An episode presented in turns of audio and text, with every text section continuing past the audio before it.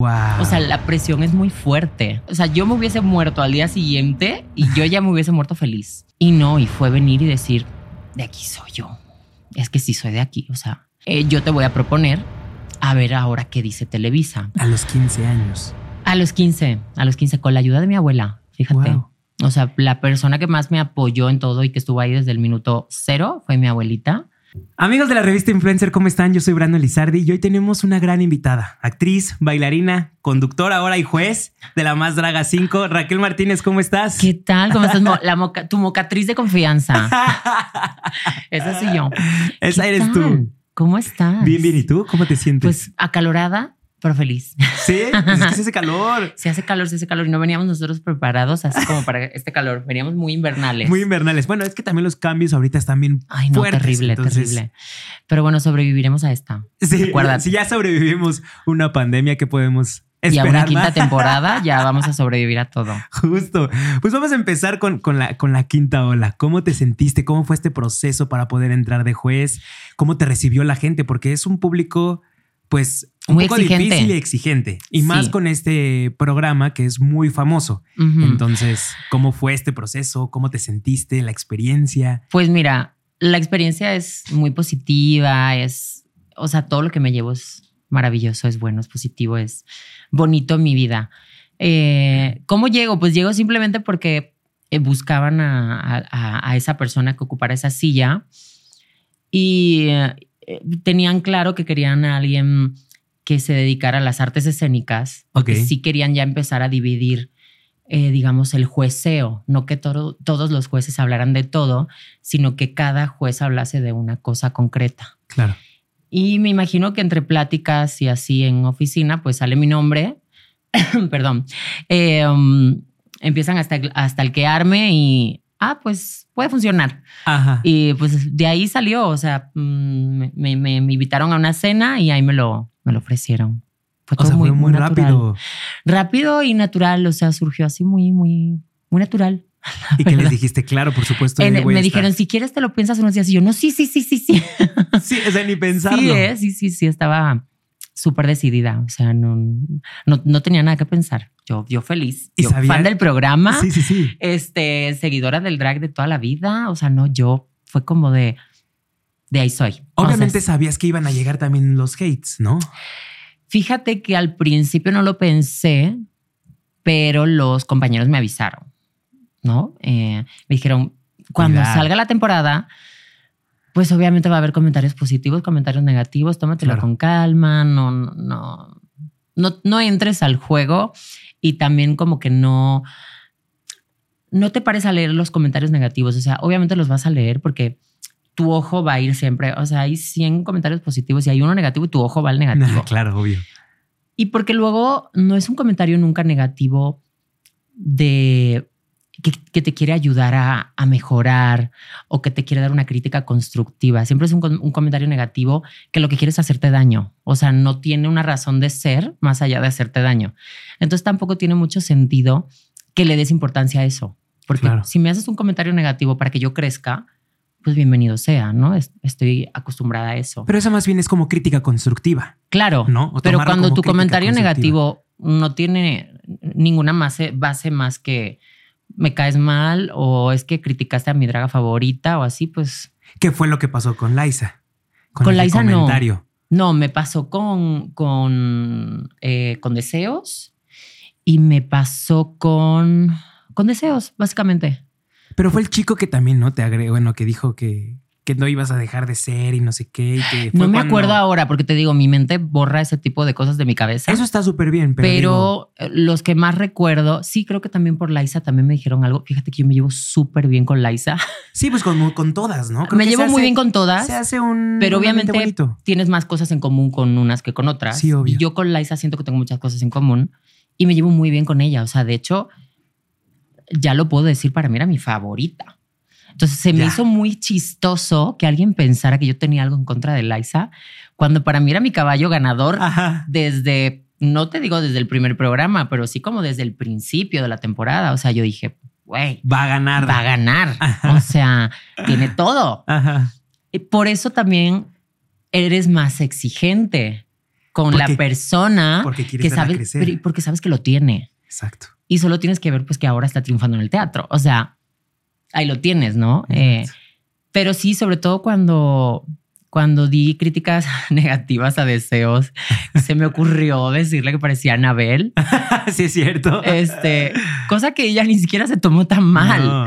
pero el público sí se lo tomó muy mal. Mucha gente se olvida que es una competencia y que no están ahí para que le digan que son bonitas. Ah, parece un reality. Claro, y están ahí justo para que les digan en qué pueden mejorar y para que les den críticas. O sea, no están para que las aplaudan todo el rato, porque entonces no crecen. Exacto. O sea, van a salir igual que entraron. Y a la gente se le olvida eso. O sea, porque sí son muy fanáticos y son muy vehementes en su forma de fanatismo. O sea, creen que ya su draga ya llegó al top y ya no puede ir ser mejor. Y nosotros siempre tenemos la perspectiva de que entraron siendo un 10, pero pueden salir siendo un 100. sí. O sea, todas son maravillosas cuando llegan, pero cuando salen, si tú ves, por ejemplo, videos de cualquiera de las participantes, la que más te guste, ves videos de ayer y ves videos de cuando entraron en la competencia No, ya son totalmente y diferentes. es otra cosa, o sea, están a otro nivel porque las críticas siempre las ayudan y ellas también se exigen más. Entonces, es, es con lo que la gente se tiene que quedar y creo que en el momento no lo piensan. No, porque en el momento como, ay, le están atacando y pues Sí, yo también ataco. y creen que es algo personal. mal, porque pues es un ambiente que están, pues, estamos pidiendo respeto. Pues obviamente de respeto.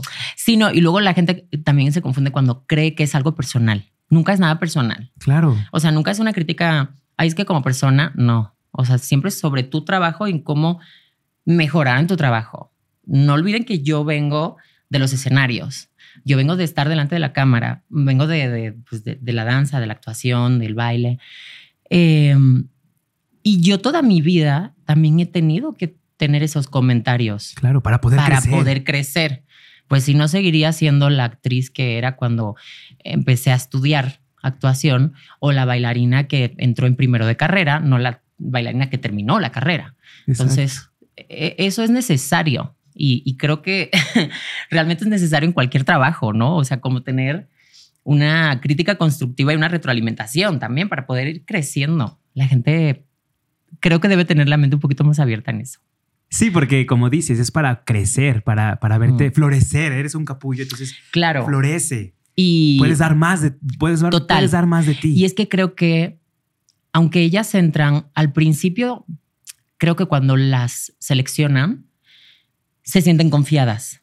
Pero cuando ya entran, bueno, sabes lo que es eso desde dentro. O sea, yo creo que desde casa no se aprecia la presión que sufren, las horas de, grabación. O sea, se levantan de que a las 7 de la mañana y terminamos de grabar a las 3 de la madrugada. O sea, duermen todo el día. de que tres, cuatro horas. O sea, no es como que están descansadas y no, están destruidas. Claro. Cuando llevan ahí tres programas, cuatro programas, ya no saben ni cómo se llaman.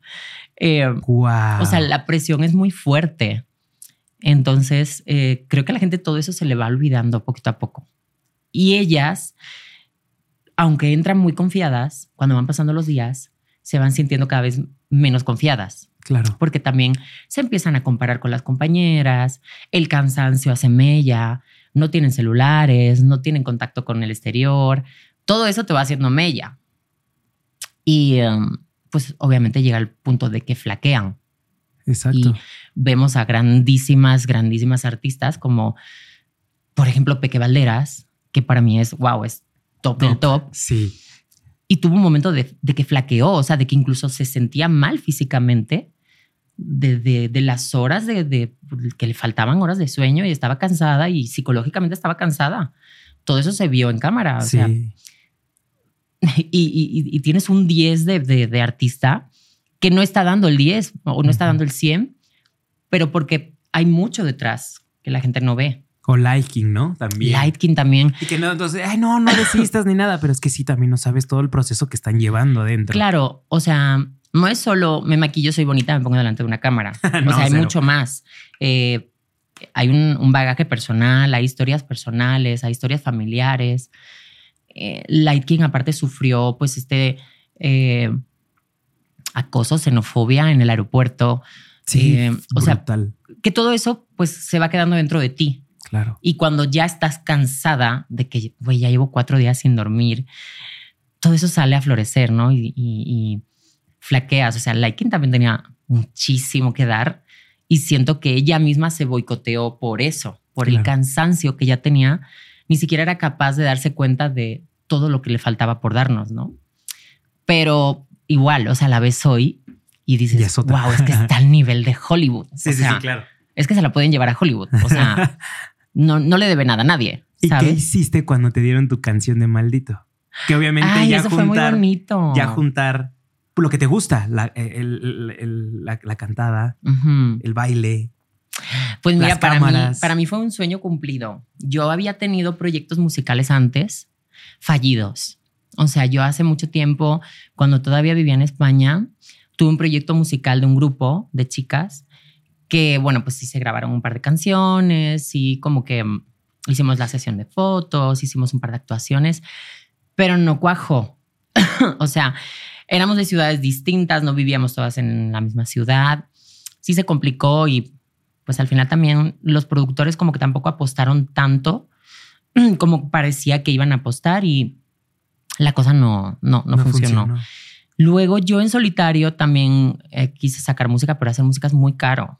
O sea, música, hacer música es eh, pagar al, al compositor, pagar el estudio, Sí. tienes que eh, eh, buscar la forma de sacar el tema, de que el tema tenga cierto tipo de visibilidad. O sea, no es como que, ah, ya tengo mi canción, ya. No, o sea, la gente también tiene que saber que está ahí para que la oigan Claro. y tenga frutos, ¿no? Pasó algo igual, como que ahí se quedó en el aire y ya murió. Entonces, cuando me dijeron, no, es que eh, vas a tener canción, o bueno, o va- vas a tener una canción en conjunto, fue como de cool. O sea, yo canto, Claro. qué, qué cool, qué padre. Y um, pues fuimos a Monterrey, grabamos la canción. Este trabajamos con Morenito de Fuego, que me encanta cómo trabaja. La verdad que Sí. estoy mm, feliz de haber trabajado con un artista como él. Eh, estuvo con nosotras en el estudio, nos estuvo ayudando mucho.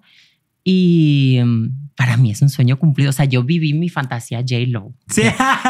Literal. La Aparte, gente. el, el- el evento, bueno, en el evento de la final, pues con bailarines, No, no, no. O mucha sea, gente. eso para mí, o sea, yo me hubiese muerto al día siguiente y yo ya me hubiese muerto feliz. Porque fue así de. Sí, o sea, mi fantasía de, en, en mi mente era así. En, en, en una arena, cantando, bailando con mis bailarines. No, no, no. O sea, sueño cumplido. Gracias. La más draga, os quiero, os amo. Porque están cumpliendo muchos sueños que he tenido toda mi vida. O sea, que son sueños de- desde chiquita, ¿no? De, Sí, claro. y que gracias a ellos yo estoy pudiendo cumplir, porque pues tú puedes tener las ganas, puedes tener el talento, pero tienes que tener el apoyo también. Exacto. Y sin ese apoyo y sin esas eh, ganas de que lo hagas de alguien más, es muy complicado, porque te digo, todo cuesta mucho y todo es muy, muy difícil. Y que aparte corean la canción, o sea, todo el mundo se la sabe. Entonces, Sí, ya siento que, y- que la canción pegó bastante bien. O sea, como que ahí en todo el disco hay muchas canciones que están muy padres, pero hay como tres que fueron las que pegaron más fuerte, ¿no? Y Maldito es una de ellas. Entonces, yo feliz. Y aparte otra vez presentarte en las en la más orgullosa y yo Ahora me vamos a imagino la otra más vez orgullosa. la vas a volver a cantar y otra Ahora vez vamos con al Pepsi. Center. Fíjate que todavía no sé qué vamos a cantar, porque todavía no sé qué está pasando. es que pues todavía no, no, no hemos tenido, pues todavía falta un poquito, ¿no?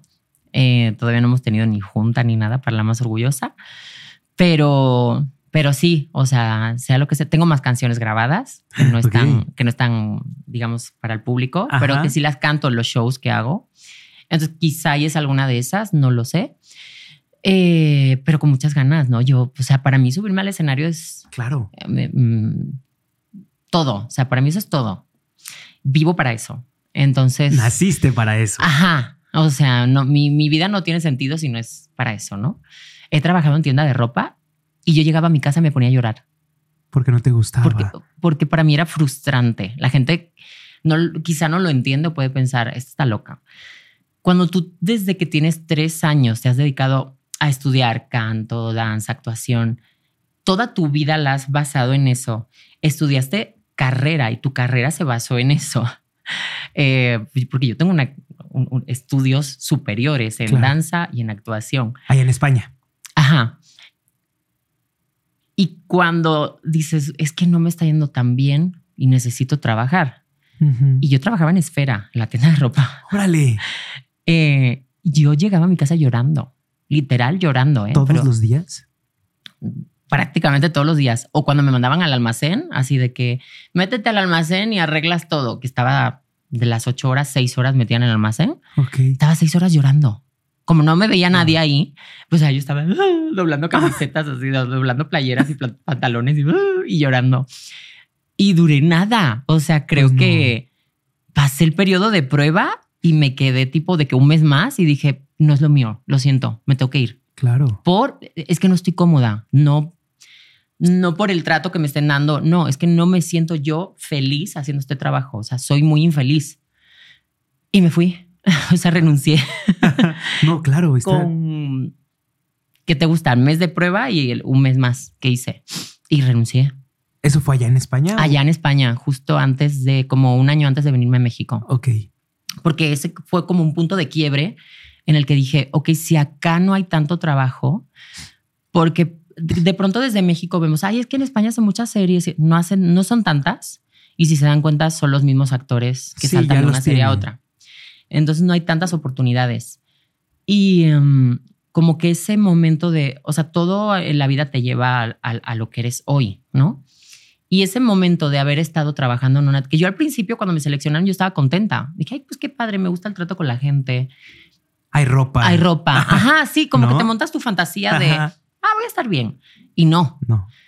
Y fue como ese punto de quiebre de, ok, tienes que hacer algo. Si de verdad te quieres dedicar a esto, tienes que hacer algo, porque aquí no va a ser, por lo que vemos. Y ahí fue que mm, empecé a checar en internet de países de habla hispana con más producciones. Porque otra cosa era que yo no quería perder uno o dos años en aprender un idioma, porque pues eso conllevaba estar uno o dos años sin trabajar. Y mm, entonces estuve entre Colombia, México, y yo ya había trabajado en Argentina, entonces metí a Argentina también. Ok. Y ahí estuve viendo y me, me metía y veía, pues hace tantas, en, en el año pasado hicieron tantas producciones, ¿no? Así. Y comparaba números y dije, Ajá. no, pues es que es México. La que más producciones tiene. Ajá, en español. Y entonces a partir de ahí, todo ese año fue trabajar para ahorrar, para venir a México, a probar. O sea, Sí, a imagínate, probar suerte. era un año entero de tu vida trabajando para tener dinero ahorrado, para irte a otro país a 10 mil kilómetros, para ver si te va bien o ver si te gusta. O sea, porque Sí, de sí, pronto sí. podía haber llegado a México y haber dicho, güey, no me gusta nada. O sea, no me siento cómoda, la gente no me cae bien. No sé, ¿no? No me siento yo tampoco, ¿no? Ajá, o no, no hago match con el país, ¿no? Podía haber sido. Y no, y fue venir y decir, de aquí soy yo. Es que sí soy de aquí, o sea. Y um, estuve seis meses, regresé a Europa, eh, preparamos todo, el- el- los papeles y todo ya para venir a trabajar y ya me vine a trabajar, pero no me vine a trabajar así de glamurosa. Yo me vine a hacer de canías. Sí, lo, lo que Yo uno se empecé desde abajo, abajito, abajito. O sea, de que de canía, sesiones de fotos de que para Liverpool, para, para Woolworth, o sea, Claro. todo lo que hubiera, ¿sabes? Eh, y de ahí poquito a poco, poquito a poco, poquito a poco, pues se fueron abriendo puertas porque yo llegué, yo no conocía a nadie. Sí, no, pues llegaste como. De Pues cero, saber cero, nada. cero. O sea, yo no conocía a nadie. ¿Qué hago aquí? Yo no ¿Para tenía contactos. Por eso cuando dicen, es que a los extranjeros se lo da muy fácil. Pues dime a quién, porque a mí A no. mí no. A mí no. Yo tardé más de seis años en tener mi primer proyecto televisivo. O sea, Ya. estuve más de seis años, seis años y cacho, haciendo pura decanía, pura foto, fotomodelaje. Este, bailaba también a veces en algunos sitios. Eh, o sea, todo lo que me iba saliendo que yo sabía que podía llegar a ser bien y que más o menos me iban a pagar bien, ahí que iba yo. Claro. Pero de qué trabajos, de que vas a estar de Casi, casi de extra, ¿no? Pon tú. extra nunca he hecho. Ok. porque sí tuve muy claro desde que empecé a estudiar que son dos cosas diferentes. Sí. O sea, no, nada tiene que ver la actuación con ser extra. Entonces, como yo no quería mezclarlo, nunca, sí me lo han ofrecido, pero nunca lo he hecho. Porque puede pasar que empiezas a hacer de extra y ya no te ven como actriz. Sí, te ven como extra. ¿no? Exacto. Totalmente. Entonces, por eso nunca lo hice. Y fue un consejo que me dio un, un profesor en Madrid cuando yo estudiaba allá. Y lo seguí y creo que me fue bien con eso. Aunque luego hay gente que de extra pasa a actuar, pero Sí. siento que es más complicado. Sí, dar ese salto es mucho Ajá. más fuerte. Pero yo, no, o sea, yo estaba de que, de la que te ofrece, de, ¿quieres oler perfume? Sí, Y sí, así- sí, sí, estaba yo. En los módulos de, no De sé, perfumería. Ajá. de las tiendas y departamentales. Y, ¿Y, de fue que, complicado por ese transgénero o algo así? pues, eh, o sea, ¿te cerraron siento puertas que por eso? al tener cispassing, que es algo bastante feo, pero que pasa y que existe y Ujú. no podemos negar su existencia, no me era tan complicado. Ya. Porque obviamente pues yo llegaba a una agencia para trabajar de decán y yo no les contaba mi vida. O sea, yo llegaba y pues Claro. ya. Ah, pues mira, pues si te quieren de este sitio para esta marca, pues ahí que voy. Eran Qué tres bueno. días de trabajo, pues ya con esos tres días de pronto ya tenía para pagar la renta, porque son tres días de trabajo, pero son ocho horas de trabajo. Sí. O sea, estás ocho horas ahí Y parada. Eh, y la gente es bien culera. sí. La gente es muy culera. O sea, ahí me di cuenta de que, por favor, cuando ven una decán ofreciéndoles perfume, al menos mírenla a la cara. Sí. O mírenla a la O cara y dígale, no, gracias. Pero, güey, respondan. Porque hay gente que ni, que no existes. Como Sí, que pasa de largo y es como, estoy aquí. Es un trabajo es totalmente igual. y es muy difícil, ¿eh? Parece Sí. fácil y no lo es. No, pues estar también con el público y con la gente. Y son muchas horas parada. En, en- en- estás en un metro cuadrado, o sea, no te Sí. puedes mover. Pero creo que estuvo bien empezar así también porque, pues creo que te haces un poco más humano. No pues yo ya era muy humana. Yo, yo venía, te digo que venía de trabajar en tienda de ropa. Bueno, venía de bailar en muchos sitios, pero sí entendía que al llegar a un país nuevo, sin conocer a nadie, iba a tener que empezar de cero. O sea, si yo ya tenía un poquito de nombre eh, en España, por ejemplo, Aquí acá no me iba a servir de nada. O sea, yo acá era una 100% desconocida. ¿Y cómo fue que llegaste a Televisa? Eh, por un casting. Hice, bueno, no. Realmente fue un año antes. eh, me hablan para hacer un, eh, un piloto de una serie, que es un episodio. Sí, sí, sí. Entonces, alguien que conocía de que por redes sociales, que yo sabía que era director y productor y él sabía que yo era actriz y alguna vez habíamos hablado, pero de así tipo de proyectos y así, pero no- ni siquiera nos conocíamos en persona. Y le faltaba una actriz para uno de los personajes de su piloto, Ajá. que lo estaba haciendo Televisa. O sea, o más bien era un piloto para Televisa. Claro. Y me dice, oye, fíjate que se nos ha caído la actriz que teníamos y empezamos a grabar pasado mañana. Y pensando, pensando, pensando, pensando en quién, en quién, en quién, te me viniste a la cabeza y creo que el personaje te puede ir bien. Te mando la descripción y si te gusta, ven y lo haces. No pagan mucho, pero pues al final es un día de trabajo. Ajá. Me lo mandó y dije, ok, pues ¿por qué no? Pues es un día de trabajo. Te digo, yo en ese entonces sin Lo necesitaba. la batallaba ¿no? bastante. batallaba, o sea, así de que he estado de meses comiendo arroz y atún y atún de lata. Eh, y vi que era un personaje trans. Esta persona no sabía nada de mi vida, pero él pensó, ok, como esta chica es, digamos, físicamente llamativa, puede encajar como trans Sin saber nada. sin ¿no? saber nada. Y yo le dije, ok, sí, no tengo pedo, lo hago. Porque había gente que no lo quería hacer.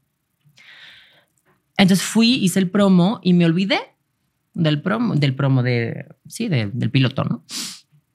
Me olvidé, me acuerdo que cambié de depa, me quedé sin casa, me fui tres meses a Miami, regresé, volví a buscar casa porque como me, me había quedado sin casa, Ajá. digo, me quedé sin depa porque se me cumplió ya el contrato y mi roomie se fue. Entonces yo sola no me podía pagar un depa y dije, ¿qué hago? Me voy a vivir con alguien que no conozco y no me gusta No. la idea. Y, y justo en ese momento un amigo que vive en Miami me dijo, ¿por qué no te vienes aquí un tiempo? Aunque no sea trabajar, aunque sea pasearte, ¿tienes algo de ahorros? Y le dije, poquito, pero algo tengo. Ajá. Pues vente, yo te rento una recámara. Y me fui a Miami tres meses. Guau. Regresé y ya busqué DEPA y ya eh, me vine para acá. Y como a los nueve meses de haber grabado el, el piloto, me hablan un día, eh, o sea, me despierto y de que tengo un mensaje en Facebook. Te digo, Es que fue todo muy raro. Era un mensaje de Messenger de Facebook, que ni siquiera es algo como Ni que por miras. correo o algo. Ajá. Hola Raquel, ¿estás en México? Y yo, sí. Es que estamos haciendo, vamos a empezar a hacer la novela de la que hiciste el- Piloto. El, piloto y el director quiere verte para el mismo personaje que hiciste. Porque pues está haciendo casting ya para ese personaje. Digo, "Ah, ok, pues sí, claro. Me manda el texto y justo era la misma escena que yo hice en el piloto. Ajá. Entonces, como que al leerlo, pues ya la tenía fresca, ¿no? Aunque había pasado casi un año. Entonces fui al día siguiente, hice mi casting y terminando el casting, el director, que es Emilio Maillé, me dice, oye, ¿puedo hablar contigo? Digo, sí, claro. Eh, me, me agarra así ya detrás de cámaras y me dice, no, pues es que sí me gustó mucho cómo, cómo lo hiciste, Ujú. como el toque que le das y no sé qué. Pero sí creo que están buscando una persona trans para el personaje. Digo, ok. y yo. Y me dice, pero entonces no sé. Eh, o sea, yo te voy a proponer, pero no sé. Digo, pues es que sí.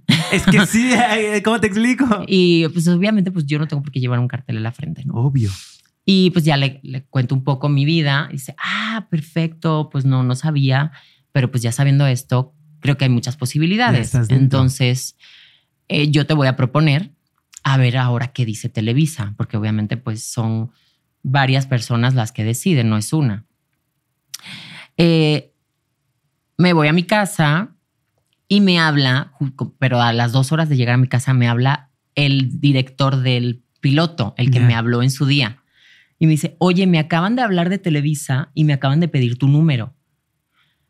Porque van a hacer la novela del piloto que hicimos. Y yo así de, ok, pero yo vengo de hacer el casting. Claro, pero yo he hecho el casting en la productora, no en No Televisa. en Televisa. Lo cual quería decir que Televisa también ya estaba interesada en mí. O sea, ya el- el- la productora estaba interesada, pero Televisa también. Y dije, esto puede ser muy bueno. Sí, sí. Me puse un poco nerviosa, pero pues pasó un día, pasaron dos, pasaron tres días.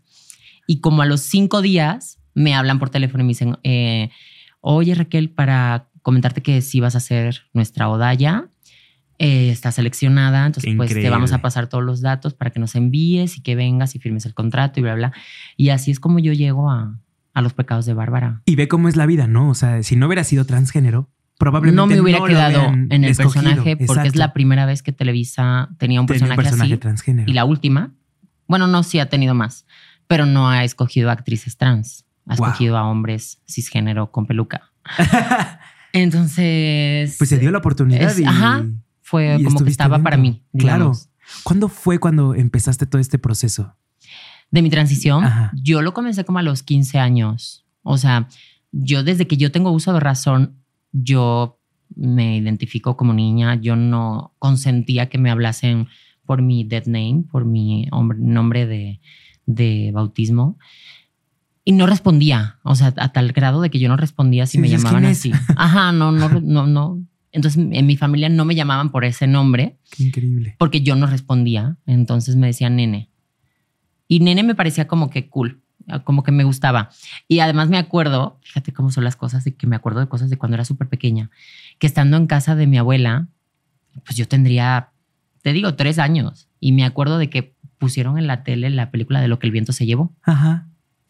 Y la hermana de eh, la protagonista se llamaba Nené. Nené. Entonces yo dije, "Ujú, girl, nene, nene, Nene. me gusta, soy. Soy. Claro que sí. Entonces por eso a mí, nene, como que se me, había- se me hacía muy bien. Y decías, Eh, me gusta. Y me yo agrada". respondía.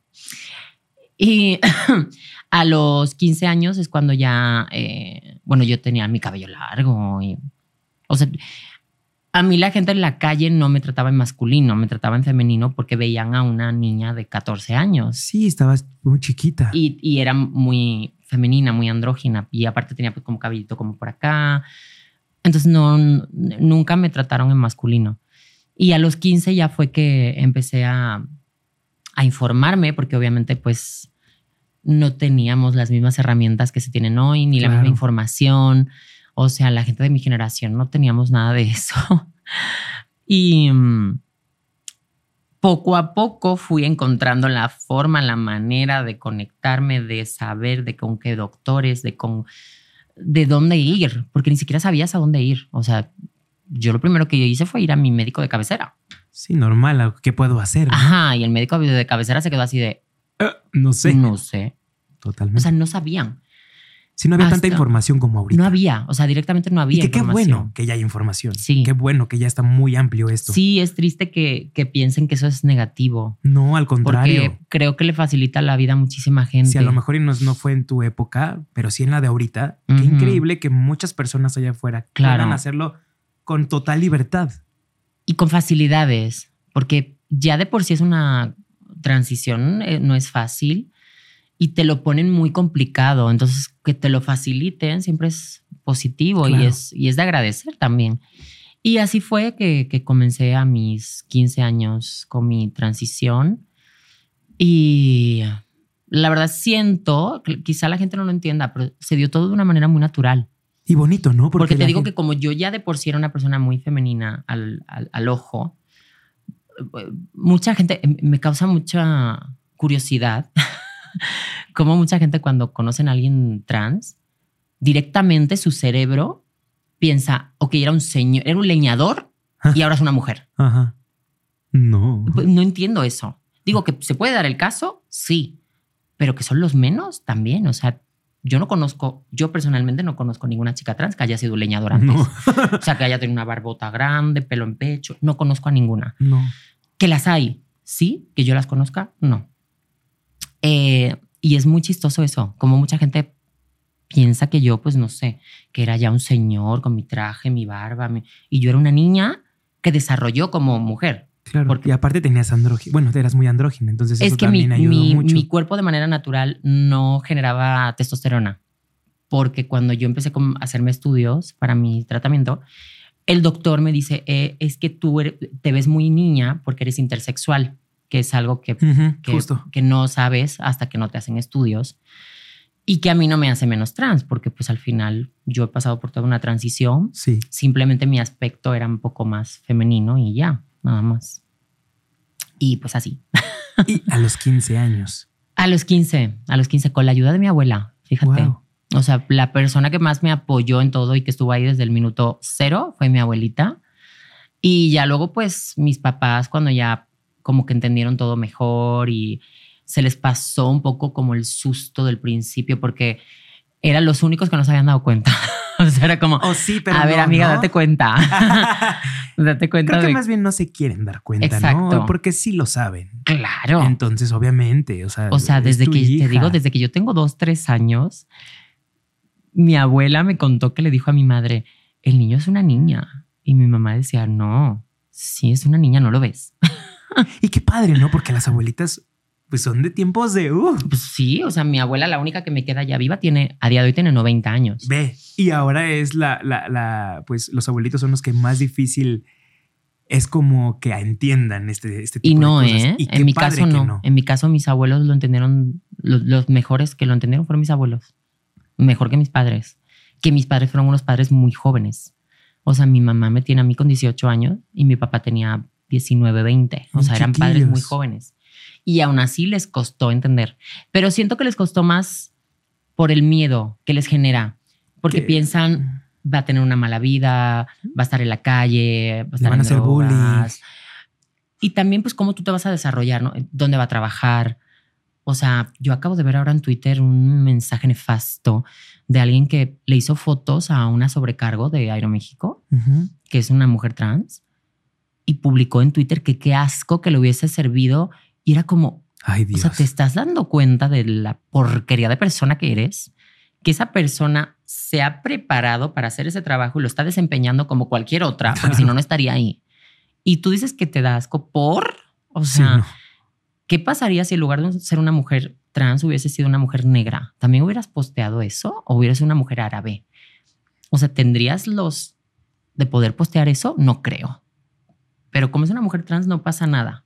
Y se postea y nadie, no sé, nadie va a denunciarlo. No sé, o sea, se, se me hace. No hay algo- voz.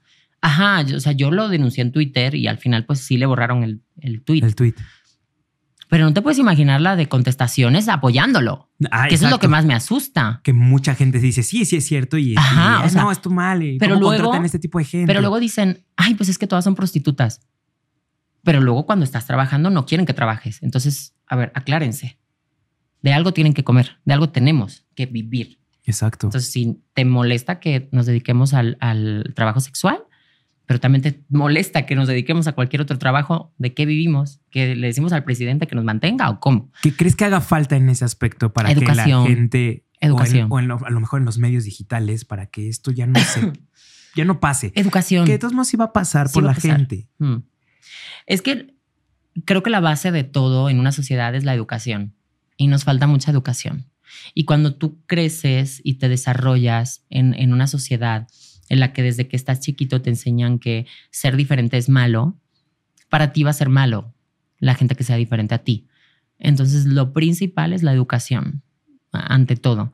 Y esto es gente que no tiene educación ninguna, que sí que podrás tener estudios, podrás tener lo que quieras, eso no te hace educado. Exacto. Este, y te lo juro, me ardió la sangre cuando vi el mensaje. Y tengo un amigo justo que, que trabaja en Aeroméxico y me dijo, es que yo la conozco a esa chava.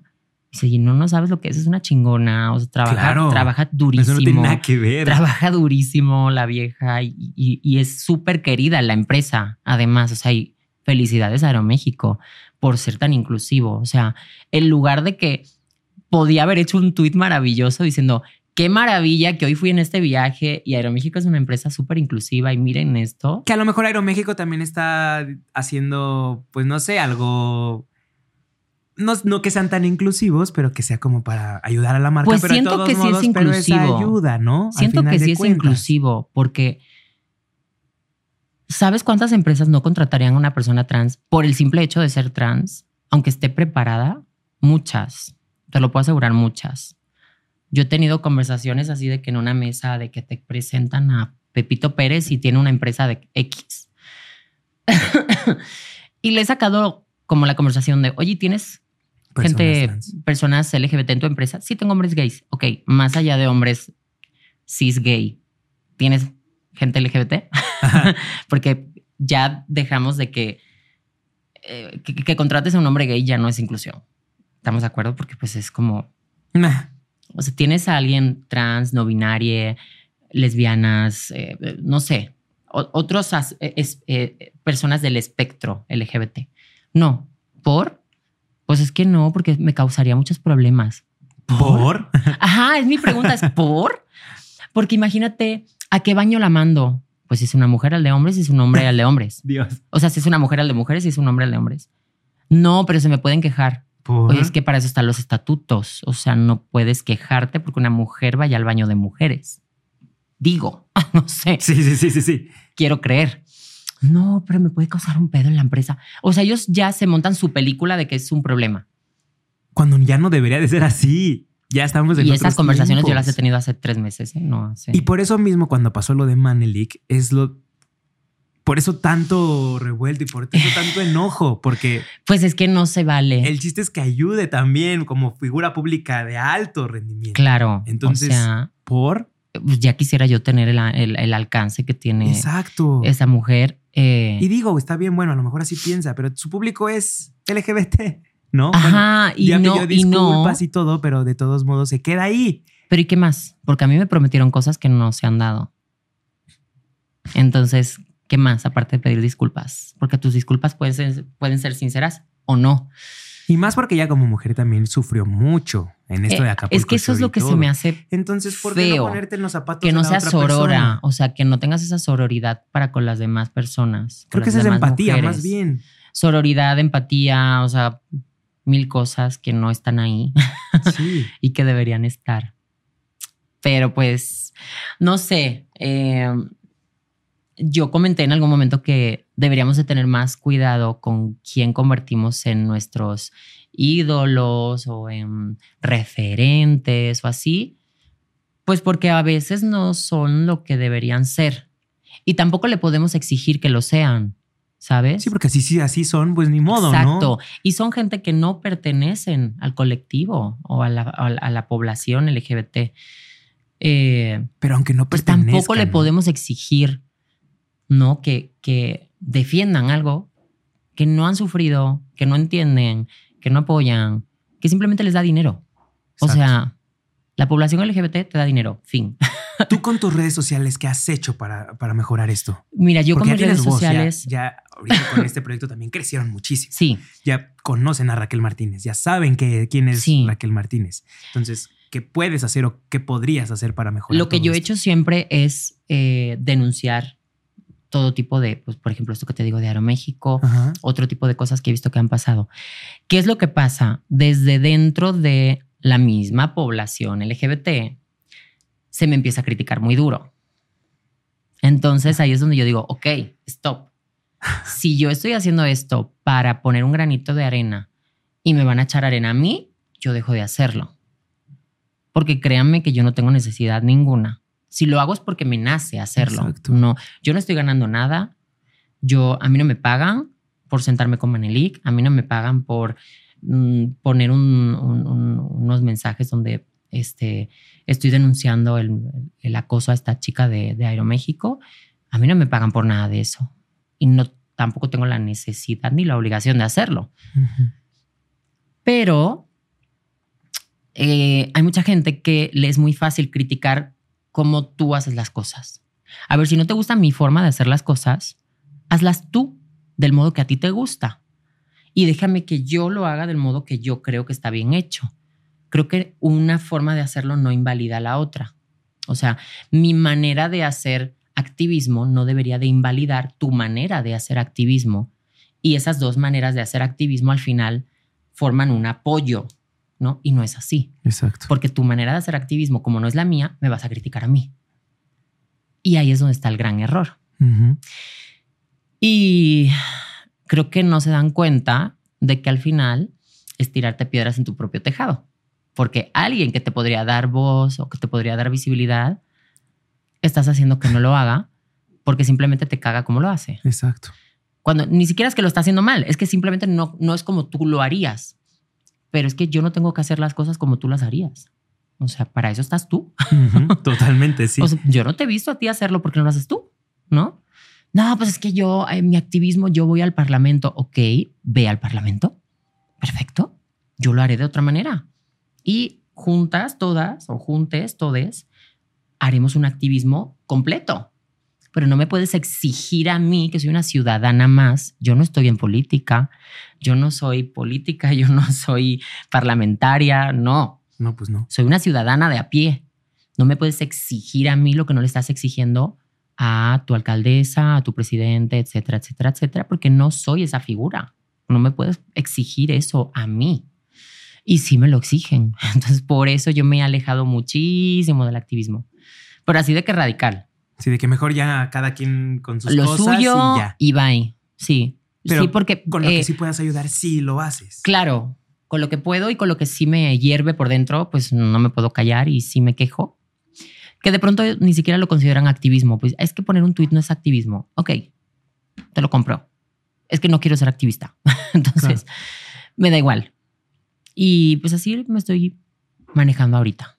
Sí, pero, o sea, estás poniendo tu de Porque arena. estoy poniendo mi salud mental por delante. Porque sí me han hecho mucho daño, la verdad. Ese tipo de comentarios, este tipo de acusaciones.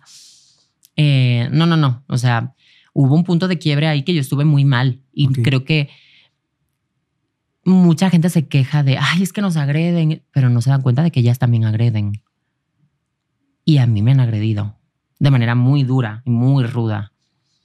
Y yo por eso tengo bloqueadas a varias personas que pseudoactivistas, porque no quiero ni saber ni ver nada. O sea, ¿Agredida mentalmente o...? o- eh, eh, agredida en general. Y pues cuando a ti te agreden, sea como sea, ya sí te... pones tu barrera también aparte. No, pues cuando a ti te agreden, sea como sea, esa persona no sabe cómo a ti te va a afectar. Y si a ti al final te termina afectando psicológicamente y te termina afectando emocionalmente, pues tú tienes que poner una barrera ahí en medio. Mi barrera es pues yo bloqueo, que te vaya muy bien. Claro. Y ya. No, no me puedo dejar No. hundir por alguien externo que ni siquiera me conoce. O sea, que ni siquiera se ha tomado un café conmigo. Claro. que todo lo que sabe de mí es lo que ha visto en la tele o en, O en redes. o en redes o... Sí, en X cosa. Exacto. Sí, a mí me han llegado a decir que yo soy... Que es que yo desde mi privilegio... Que es como, güey, ¿cuál privilegio? ¿Cuál es mi privilegio? ¿Cuál es mi privilegio? Que nací en España es un privilegio. No sabes de dónde vengo. O sea, no, puedo ser de España, pero puedo, puedo ser gitana, ¿no? No somos personas privilegiadas. Entonces, No sabe nada de mí. no saben nada, exacto. Y, no, y ni siquiera se paran a pensar, ah, la europea. ¿Por? O sea, no, no, no. Creo que no, como que les falta mucho. Es tanta la gana de criticarte Claro. que no se paran a, a medir hasta dónde. O sea, porque pues lo que te digo, si yo fuese gitana o tuviese sangre gitana, pues ya pertenezco a una minoría muy minoría, con lo cual ya no, no sería una persona privilegiada. O si fuese de un extracto social bajo, tampoco sería una persona privilegiada. O sea, la gente no sabe de dónde yo vengo. La gente me conoce desde hace, ¿qué? Dos años, tres años, cuatro años, un año. No, no, pueden de- decirme, "Ay, no tiene es que eres conocimiento". muy- Es que, eres muy privilegiada. A lo mejor mis privilegios que tenga hoy en día me los he ganado yo con mi esfuerzo y mi sudor y mis lágrimas y mi sangre. Entonces, vemos. O Claro. sea, privilegios vemos cuáles son, ¿no? ¿Y qué le dirías a toda la gente que se quiere, quiere hacer esta transformación como tú lo hiciste? Ay, yo soy muy mala para dar consejos, porque considero que no soy nadie para dar consejos. Siempre que me piden consejo intento, ¿no? Pues Sí te escriben. por lo menos escuchar, sí, escuchar y darles aliento y ánimo, pero aconsejar se me hace muy complicado. Y sí aconsejo, por ejemplo, rodearte de un grupo de personas, de una red de apoyo, de personas que te quieran. Pueden ser familiares, pueden ser amigos, puede ser una asociación, no sé, porque pues cada uno tiene sus, sí, sí, sí. sus puntos de apoyo, ¿no? Para mí en mi caso fue mi abuelita, abuelita. como te digo, eh, mis amigos también. Y más tarde ya se sumaron pues mis papás, mis hermanos, así, pues, mis, mis hermanos estaban chiquitos. Eh, nunca sabes dónde vas a tener ese punto de apoyo. Y yo, por ejemplo, sigo teniendo los mismos amigos cuando tenía 8, 10, 12 años que tengo ahora. Tengo amigos nuevos, Sí, sí. pero esos que yo tenía los sigo teniendo. Eh, entonces, creo que los elegí bien en ese sentido. Y ah, eso siento que es muy importante, porque cuando estás en un proceso de cambio, tienes muchas inseguridades, muchos momentos de bajón. Mm, hay que reconocer que las personas trans estamos luchando contra una sociedad que está creada totalmente en contra de nosotros. Entonces vamos en contra de todo lo que existe. Eh, entonces no es fácil. no, nada. Entonces eso sí necesita de un apoyo muy grande detrás. Entonces mínimo, mínimo ese sería mi, mi El- consejo principal. Y luego pues que hagan las cosas con calma, nada se hace de hoy para mañana, este, nada se construye en un día, todos los procesos son lentos, entonces calma, yo sé que es muy complicado y más, por ejemplo, Sí. si es alguien como yo, que es una persona súper ansiosa, no, no conozco la, la- la paciencia, en mí- en mí no, no existe, soy cero paciente.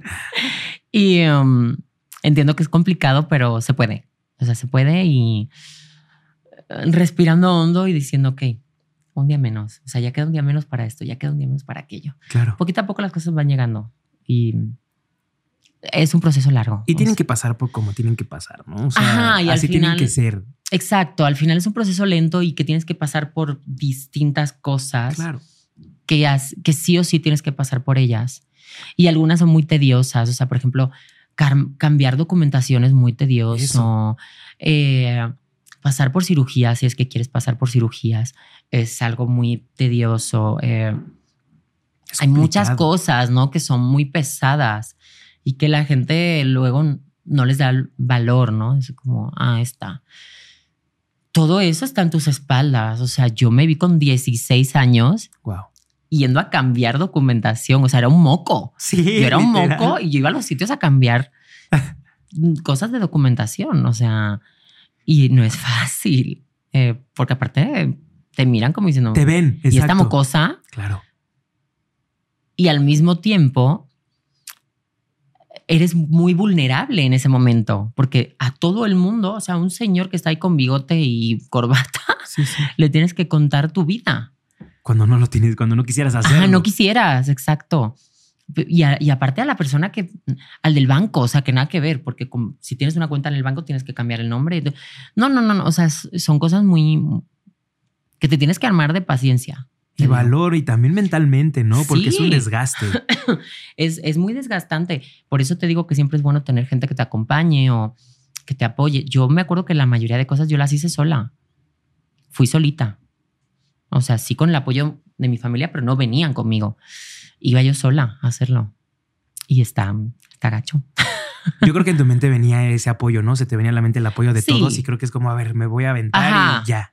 Sí, y también siempre he sido una persona, mira, tendré muchos defectos, pero entre todos esos defectos, uno de ellos es que soy muy aventada. Y eso al mismo tiempo que es un defecto es una virtud. Mm, Totalmente.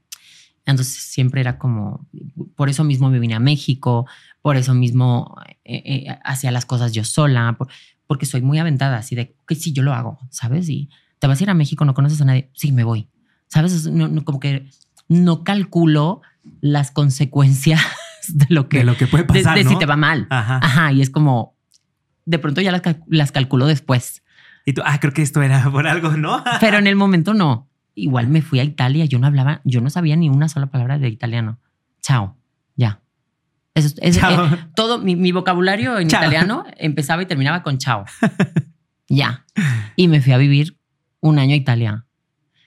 O sea, soy muy Sí, aventada. pero eso está cool porque pues son experiencias que también vas a estar viviendo. Totalmente. Y creo que pues si no te aventarías a hacerlas, no estarías en donde estás. claro, es lo que te contaba antes. Todo lo que vamos haciendo al final va conformando la persona que somos hoy, ¿no? Totalmente. Y, y eso ha hecho pues todas las partecitas del puzzle de Raquel, que es esto que ves aquí delante, que es una mezcla entre Bidi Bidi Bam Bam y no sé, una señora de las lomas y una gitana que vende romero. O sea, soy una mezcla muy de rara. todo. Sí. Pero eso hace que seas Raquel Martínez. Total. Y que la gente te quiera y que la gente te siga. Y me odie también. Exacto, y también es válido. Ajá. Totalmente. total. Y al final, yo siempre he pensado que al final el odio es una forma de admiración mal canalizada. O sea que Así que de todos modos te están viendo. los quiero. ¿Qué sigue para Raquel Martínez? pues bueno, como dijiste antes, sigues la, la más orgullosa. Ahí vamos a estar. Ahí vamos a estar. Este, el Pride, todavía no sé si voy a estar como otros años que he estado conduciendo o he estado, pues, porque ya llevo varios años haciendo conducción en el Pride. Todavía no me han dicho nada, pero bueno, vemos, porque apenas están como empezando a, Las pláticas, ¿no? ajá, a hacer esas pláticas. Eh, bueno, he colaborado también con Love and Pride, que no voy a poder estar en el escenario por temas de trabajo, pero he estado colaborando con ellos, con Love and Pride, este, que es este festival también Sí, sí, sí. eh, increíble, que va a ser el primer festival LGBT, así increíblemente grande. Eh, En el Parque Bicentenario, me imagino, ¿verdad? Sí. exacto, sí, con muchísimos artistas invitados y así. Eh, sigo muy unida a la más draga, la verdad, pues por eso voy a estar en, en la más orgullosa, que vamos a estar con Faye. Ya sé. ¡Ah! ay, ya con sé. Faye, ¡Qué emoción! Ya sí está así de Dios, Ay, no puede ser. Sí, o sea, no veo el momento. No veo el momento. Y va a haber muchas más artistas, o sea, dragas de todas las Sí, no temporadas. estar. No, no, no, se viene, se vienen muchas cosas muy bonitas. Y tú viviendo el sueño. Eh, Te juro, yo estoy viviendo mi fantasía.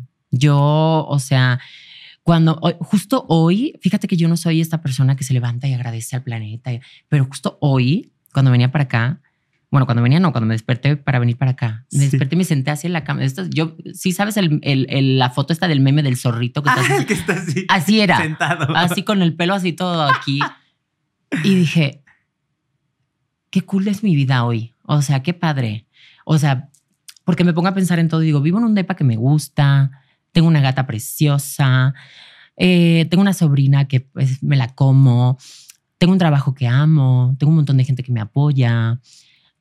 Sea, qué cool. Y hoy, hoy justo, pues, sonará película, pero sí es verdad que ha sido hoy, he dicho, ay, qué cool. Estaba abriendo la persona y estaba diciendo, gracias por este día, qué, qué, qué, qué, qué, qué feliz soy. Y, y es verdad, o sea, de pronto no tengo todo lo que quiero, pero todo lo que quiero, todo lo que tengo lo quiero. ¿Sí me explico? Sí. O sea, qui- quisiera más cosas, pero todo lo que tengo en mi vida lo quiero mucho y, y estoy feliz con ello porque he luchado mucho por conseguirlo y sigo luchando. O sea, aparte, soy muy trabajadora. Y es que aparte se te vienen todos esos flashbacks también a lo mejor en esos momentos malos que a lo mejor estabas Ajá. desistiendo. Sí, porque justo eso- la semana pasada he pasado así como que un poquito de bajón Y creo que por eso hoy ha sido eso, ¿no? Que Claro. como que empezó una semana nueva y fue como de, estamos bien, estamos Sí, bien, Raquel. Son bajones. Sí, estamos muy bien y esto va para adelante y se vienen más cosas y, y estos son los meros trailers de lo que viene. O sea, lo que se viene ahora es la gran película. Sí, ya se viene lo fuerte, porque Sí. ya, o sea, me imagino vas a estar en la siguiente temporada. No sé todavía. O sea, hay Vemos. más- Hay más cosas. pero si no estoy, mira, pero si no estoy, será otra cosa. Si ¿Sabes? se, abre O o- sea, si se cierra una, se abre otra. Exacto. O sea, aparte, lo bueno es que yo estoy en muy buenos términos con, con, con la Gran Diabla, con la Más Draga, con Bruno, con Carlo. Entonces, todo lo que venga de ellos, yo lo acepto con muchísimo amor, porque sé que es, son dos chingones los dos, la verdad. ¿Qué te puedo decir? O sea, son, creo que eh, el- el- los empresarios LGBT junto, creo que te diría que con Kika Galeano, más Ujú. fuertes del país. Este, y yo me siento súper feliz y orgullosa de trabajar con ellos y de que me hayan dado la oportunidad. Sí. O sea, porque me buscaron ellos, ¿no? Y no yo, o sea, yo todo lo, lo- todo lo que tengo para ellos son palabras bonitas, la verdad. Y me, me molesta mucho cuando hablan mal de ellos, como que lo siento mío, ¿sabes? Es como, Y que es como tú. no le hagan eso, son Esos buenos. no son así. Sí. No es lo que dice, ¿no? Sí, sí, sí, me da, me duele, me duele. Pero intento no pronunciarme porque pues prefiero estar calla- calladita, me veo más bonita. Algo que le quieras decir a todos tus seguidores. Pues nada, nos vemos el 23 de junio en el Pepsi Center. En la más orgullosa. Va a estar Faye, voy a estar yo. Van a estar dragas de las cinco temporadas del programa. Va a ser una fantasía. Nos vamos a hacer fotos, vamos a cantar, vamos a bailar y todos los trucos. Y ahí nos vemos. Y en el. Pride también, al día Sí. siguiente, claro. es 23, 24 es el Pride. 23, 24 es el Pride y pues ahí vamos a marchar, por Sí, supuesto. Ahí vamos a estar todos unidos. Yo ya marché el año pasado a pie. Yo o sea nunca que, he ido, fíjate. que no, Nunca. no, te lo vas a pasar muy bien. Y yo como ya todos los años siempre he ido a pie, creo que menos un año que me monté en, en, en una, en un carro. El resto siempre he ido a pie, o sea que yo, si no hay carros, eh, a pie. A pie, Yo vamos. feliz. Yo jalo. Pues muchísimas gracias por Gracias haber estado ti, aquí, bebé. por estar platicando, por abrirte un poquito más de tu, pues, de tu vida, ¿no? De todo lo que has vivido, de todo lo que has pasado por llegar a donde estás y que mucha gente allá afuera también se identifique contigo y pueda pues lograr eso que Claro. Cómo te sientes en este momento, ¿no? Y, y- y creo que eso es lo más bonito también de ser influencer, de ser creadora de contenido, que estés pues con más alcance en las redes sociales porque Sí. la gente te ve más a fondo y dice, pues yo, si ella pudo, yo también puedo. Total. Y voy a ser feliz como ella lo está haciendo. Y los sueños se trabajan y se cumplen. Así de verdad. es. Pues muchísimas gracias. Gracias a ti. Amigos, suscríbanse al canal. Ya estamos en todas las plataformas digitales de este gran podcast de la revista Influencer con más invitados. Se la van a pasar increíble. Así que háganlo, amigos. Cuídense mucho. Yo soy Brandon Lizardi y nos vemos a la próxima. Raquel Martínez.